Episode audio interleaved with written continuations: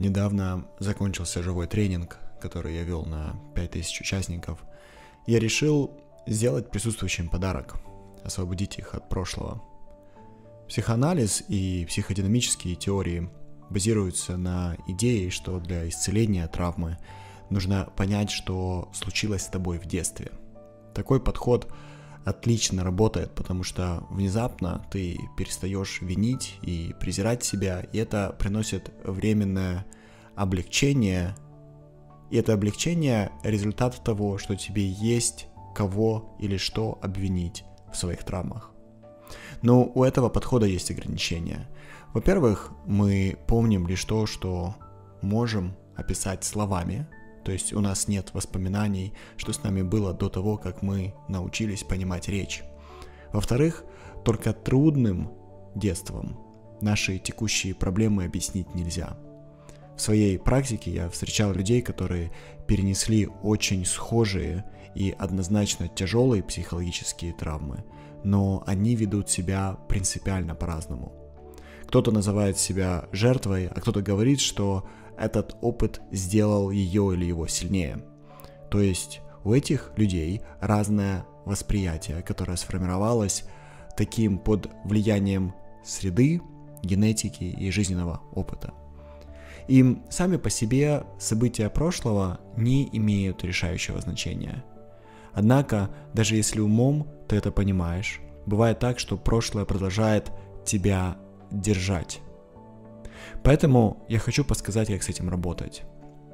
Ситуации из прошлого можно воспринимать как гвозди или как дротики. Глубоко сидящими в нас гвоздями становятся ситуации, вокруг которых мы создали драму.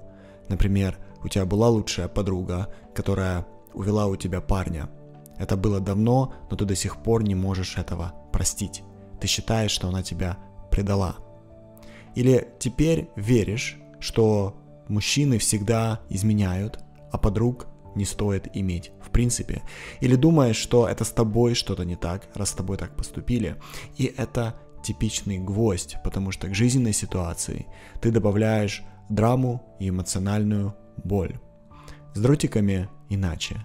Их уколы причиняют боль в моменте, но ты об этой боли быстро забываешь. Дротики — это малоприятные факты из жизни, по поводу которых у тебя нет драмы. Например, в 20 лет тебе сделали прививку. Что это для тебя значит? Может, ты предала себя или врач специально хотел тебя наказать? Нет, конечно. Если применить эту логику к ситуации с подругой, то вот как мы превращаем гвоздь в дротик. Сначала нужно решить избавиться от гвоздей, принять решение, что ты больше с собой по жизни не тащишь мешок гвоздей. Сказать, что мы не крышка гроба, чтобы заколачивать эти гвозди в себя.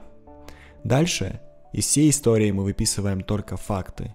Факты это то, с чем согласны все, и что можно доказать в зале суда. Факт в истории с подругой один. Есть женщина, которая тебе знакома, и она в отношениях с мужчиной, который тебе знаком.